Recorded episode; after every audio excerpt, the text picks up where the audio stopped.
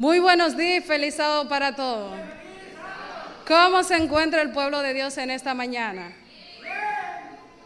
Gloria a Dios. Si me permiten quitar esto, me gusta tener un poco más de contacto con, con ustedes al momento de exponer el tema para poder interactuar un poco. Vamos a ponernos acá. Bien, como siempre para mí es un honor tener el privilegio de presentar la palabra de Dios. Los ángeles quisieran tener este privilegio, sin embargo, en el infinito amor de Dios, el Señor nos da la oportunidad a nosotros, simples seres humanos. Por esto me siento honrada de tener la oportunidad de presentar la palabra de Dios. En el día de hoy vamos a tratar un tema muy interesante, pero antes quisiéramos hablar con Dios para que sea Él mismo que tome el control de lo que vamos a escuchar en esta mañana. Oremos. Padre de amor, alabado, exaltado y glorificado sea tu nombre desde ahora y para siempre. Agradecido estamos por la hermosa oportunidad que tú nos has dado de compartir tu palabra en esta hora. Te imploro que no sean mis palabras, sino tus palabras a través de mí, de manera que pueda llegar en cada uno de los corazones aquí presentes que nos llenemos de tu Santo Espíritu en esta hora. De manera especial queremos implorarte por cada uno de los amigos que vinieron a tener un encuentro especial contigo, que puedan salir convencidos una vez más que solo tú eres Dios y que fuera de ti no hay nada, oh Padre. Estos favores te lo imploramos en el nombre de Jesús. Amén.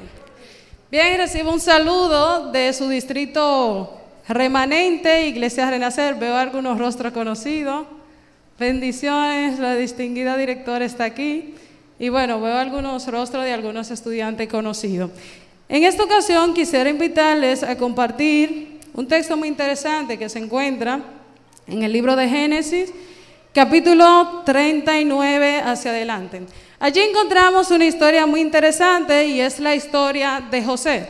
Me siento identificado con este personaje y en esta ocasión vamos a analizar un episodio de la vida de José.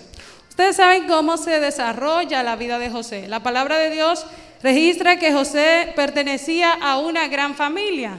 Tenía 12 hermanos varones. Y esto es sin hablar de las hermanas, porque para aquel entonces, por situaciones de cultura, no mencionaban a las hembras. Así que imagínense, procedía de una gran familia, la palabra de Dios registra que eran doce. Pero había una situación allí con José. José empezó a soñarse algunas cosas que para sus hermanos le parecían muy extraño. Vamos directamente en la palabra de Dios a ver qué era lo que se soñaba José. Génesis capítulo 39, versículo 3, y nos dice, eh, estamos en Génesis capítulo 37, versículo 6, y nos dice lo siguiente, y le dijo, oíd esto que soñé. Nos dice en el versículo 7, estaba en el campo atando gavillas, y, mis y mi gavilla se levantó y se quedó derecho, y vuestra gavilla estaban postrado e inclinado alrededor de la mía. Imagínense lo que los hermanos de José pensaron. Los hermanos de José empezaron a pensar, ¿y qué se cree mi hermano José? Ahora nosotros nos vamos a humillar ante él, nos vamos a postrar ante él. Los hermanos de José no eran como algunos hermanos suelen ser. Yo tengo cuatro hermanos varones y ellos son mis cuatro mejores amigos. Somos como la uña y el dedo. Como dicen por ahí, ¿verdad? Así somos. Pero este no era el caso de José. Vemos que tras contarle el sueño, ¿cómo reaccionaron sus hermanos? No lo vieron con agrado, registra la Biblia. Y por si fuera poco, José seguía soñando. Y nos dice en el versículo siguiente, vamos todos para allá, por favor. En el versículo 9 del capítulo 37 nos dice, otro día José tuvo un sueño y le contó a sus hermanos y le dijo, tuve otro sueño, vi que el sol y la luna y once estrellas se inclinaban a mí. Imagínense ustedes ahora. Primero eran las espigas y luego las estrellas, la luna y el sol se postraban ante él. Y como eran once, coincidentemente, eran once hermanos, pues ¿qué pensaron ellos? Ah, con ese sueño lo dice todo. Nosotros no vamos a postrar delante de Él, es lo que Él quiere decir. Así que la palabra de Dios registra que ellos fueron maquinando cosas negativas. Eh, dentro de su naturaleza humana, ellos decidieron tomar su decisión. Ellos decidieron, vamos a tener que deshacernos de nuestro hermanito que se cree rey. Él como que cree que en algún momento de la vida nosotros tenemos que postrarnos ante sus pies y eso no va a suceder. Así que vamos a tener que buscar la forma de deshacernos de él. Y ustedes conocen esta parte triste de la historia donde ellos tomaron esta trágica decisión de acabar con la existencia de José. Y como Dios siempre tiene un plan, si observamos la historia nos daremos cuenta que ellos no pudieron concluir su plan. Lo que ellos querían era acabar con la vida de José, pero justo en este momento el Señor usó a su hermano menor Benjamín para que eso no fuera así. Luego vimos cómo ellos fingieron, cómo ellos le hicieron hacer creer a su padre que algo lo había devorado a José. Pero ¿saben qué, queridos hermanos? Esto no era casualidad. Esta situación que estaba pasando José en aquel momento no era mera casualidad. No fue sencillamente, ok, se le ocurrió esto a ellos e hicieron esto y fin de la historia. No, Dios seguía al control. Y podemos observar que cuando José sale de la casa de sus padres, de esa manera que fue vendido como esclavo, estamos hablando de una persona que está en su casa considerado como uno de los mejores hijos. Su padre le había creado una túnica de colores y él vivía una vida normal como todo el mundo. Ahora estamos hablando de este personaje como esclavo. Y yo no sé si ustedes entienden a la perfección el término esclavo. Cuando hablamos de esclavo, hablamos de una persona que está privada de todo, absolutamente todos sus derechos. Una persona que ni siquiera tenía derecho a un sueldo. Imagínense ustedes la vida de esta manera. Yo no me lo quiero imaginar, la verdad. Pero esta era precisamente la situación que estaba viviendo José. ¿Y qué había pasado con José? José era creyente, él creía en Dios. Porque él había pasado de la comodidad del seno de su familia para llegar como esclavo en aquel lugar, en una tierra extranjera donde él desconocía absolutamente todo, lejos de sus seres queridos. ¿Dónde estaba Dios en este momento? ¿Ustedes se han puesto a preguntar esto? ¿Dónde está Dios? En medio de nuestras situaciones, en medio de nuestras aflicciones, muchas veces no nos acordamos de Dios. Y nos olvidamos de que Dios ha hecho hazañas anteriormente en nuestras vidas. Si José estaba vivo en este momento es porque Dios aún estaba ahí. Como está con nosotros en nuestras situaciones difíciles. La palabra de Dios registra que José no solamente cayó como esclavo, sino que lo tomaron allí, lo vendieron, y yo usted se puede imaginar, la vida para él era muy diferente a la que solía ser. Pero la palabra de Dios registra que en todos esos momentos Dios estaba con José. Dios estaba con José y era algo que no se podía ocultar. No era simplemente una expresión. No era simplemente decir, ok, Dios estaba con José y ya. No, la palabra de Dios registra que no solamente él lo expresaba, sino que los demás veían que Dios estaba con él. Así que les invito a todos a leer esta parte textualmente que se encuentra en el libro de Génesis capítulo 29, versículo 3 y 2. Génesis capítulo 39, versículo 3 y 2. Y nos dice lo siguiente. Y su amo vio que el Señor estaba con él. ¿Quién fue que lo vio? Su amo, su jefe, lo estaba observando. Y él estaba viendo que no, no, no puede ser posible que a este caballero todo le salga bien. No puede ser posible. Entonces dice, y su amo vio que Dios estaba con él. Y que todo lo que hacía, escuchen bien, ¿eh? No dice un poco, ni la mitad de lo que hacía, no. Dice, y todo lo que hacía prosperaba. Y yo digo, gloria a Dios por este.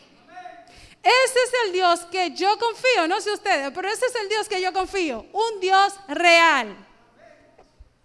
El Dios que estuvo con José a pesar de sus situaciones.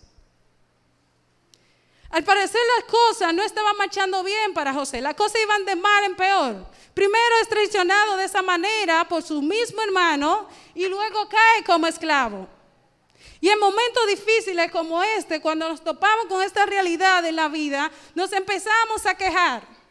Pero vemos la postura de José frente a las situaciones de la vida.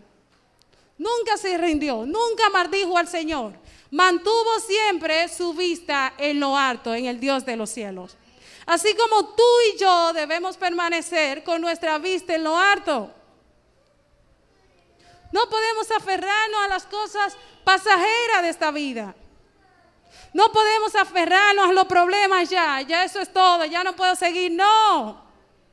La vida sigue. Dios aún está ahí justo en el mismo lugar. Podemos observar que era tanto la bendición que José había recibido que su amo lo había notado y se lo expresó. Verdaderamente Dios está contigo, porque de no ser así, no es posible tantas bendiciones. Él había notado la diferencia de un antes y un después. Y es que cuando Dios está en tu vida, las cosas no pueden seguir igual. Las cosas no pueden seguir marchando igual. No puede ser que como cristiano la persona no te identifique. No puede ser. Él había llegado en este lugar y automáticamente empezó a relacionarse, empezó a hacer la parte que le correspondía. Ellos habían notado que eso no pudo ser con fuerza humana. Ellos entendían que no, no era posible que había un Dios todopoderoso detrás de todo eso. Y la verdad es que cuando Dios toma el control en tu vida, algo va a suceder. Las cosas no pueden quedar igual. No puedes llegar a un sitio como cristiano y que nadie lo note. No puede pasar por desapercibido esto. Es decir, que no es casualidad que quizás usted sea el único cristiano en su familia. Es porque el Señor tiene un propósito especial contigo. No es posible que usted sea simplemente alguien que pase como cristiano y que nadie lo note. No, eso no es posible. No es casualidad que, que allí donde trabajas seas el único cristiano. No es casualidad que en tu vecindario sea el, el único creyente. No es casualidad. Es porque Dios tiene un propósito especial en tu vida. Y este propósito Él no lo puede cumplir si no haces la parte que te corresponde. ¿Y cuál es la parte que no corresponde? ¿Cuál es la parte que no corresponde como hijo de Dios? Así es. A nosotros como hijo de Dios nos corresponde confiar. Confiar plenamente en el Señor, de que a su tiempo Él obrará a nuestro favor. Dios siempre está dispuesto a obrar en nuestro favor, pero hay algo que debemos de hacer. No podemos meramente aferrarnos a las situaciones porque nos agobia, nos sentimos sin fuerza, no podemos más. Acude a Dios. Tiene situaciones, tiene problemas, tu salud, tu pareja, tu hijo, no importa cuál sea la situación, Dios puede cambiar tu historia. Dios cambió la historia de José palabra de Dios nos registra que Dios es el mismo ayer, hoy, mañana y siempre. Dios no cambia. Por lo tanto, Dios siempre está dispuesto a bendecirnos. Dios quiere bendecirte de manera especial en esta mañana. Así como lo hizo en la vida de su siervo José, Él está dispuesto a hacerlo en tu vida también. Pero recuerde que como hijo de Dios nosotros debemos confiar plenamente en Él.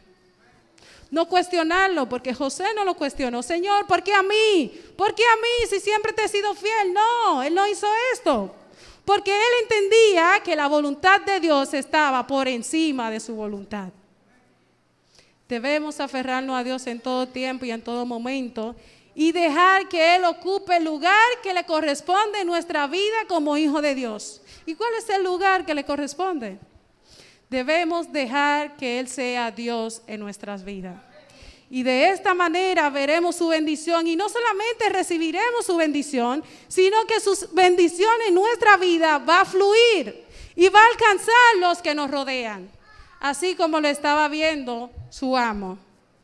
Su amo había entendido que a través de José él estaba siendo bendecido.